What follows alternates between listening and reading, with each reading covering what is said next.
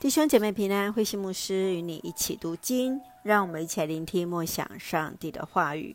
哥林多后书六章三节到七章一节，与上帝同工。哥林多后书六章十四节到七章一节是有关于基督徒与其他宗教信徒之间关系的教导。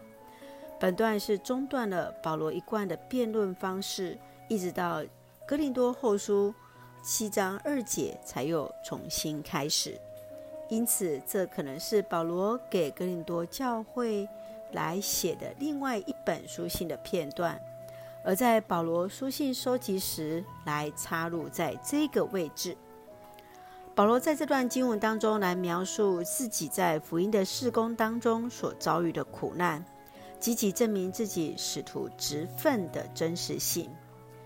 信徒的信仰如果没有将上帝的话语表现在现实生活中，那就是没有意义的信仰。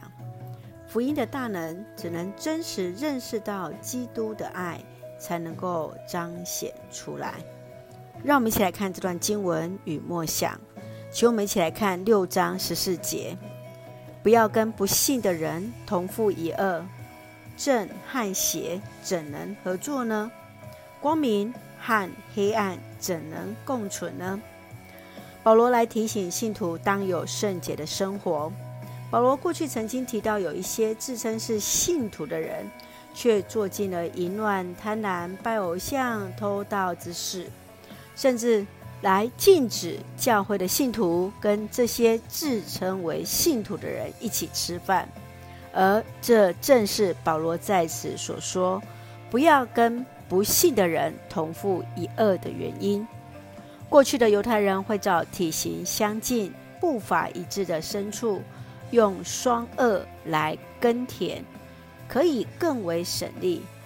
在此，保罗的同父一轭，并不限在婚姻之中，更是要信徒们在信仰中彼此相伴，同行天路。因此，保罗勉励信徒，当作上帝的子民，就要分别为圣，洁净自己，在生活中全然敬畏上帝。亲爱的弟兄姐妹，你自己在与同工的配搭当中有哪些是必要的呢？愿主恩待使用我们，分别为圣，在主里全然敬拜。一起用哥林多后书六章十节作为我们的金句：忧伤却常有喜乐，贫穷却使人富足，好像一无所有，却样样都有。是的，与主同工，上帝必然与我们同行。一起用这段经文来祷告。亲爱的天父上帝，谢谢主赐给我们新的一天，让我们从主的话语领受力量。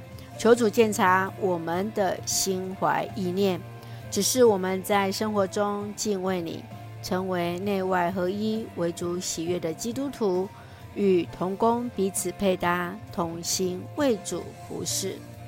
愿主赐福我们所爱的家人身心灵健壮，恩待我们所爱的国家台湾有主的掌权，使我们做上帝恩典的出口。感谢祷告是奉靠主耶稣基督的圣名求，阿门。弟兄姐妹，愿上帝的平安与你同在，大家平安。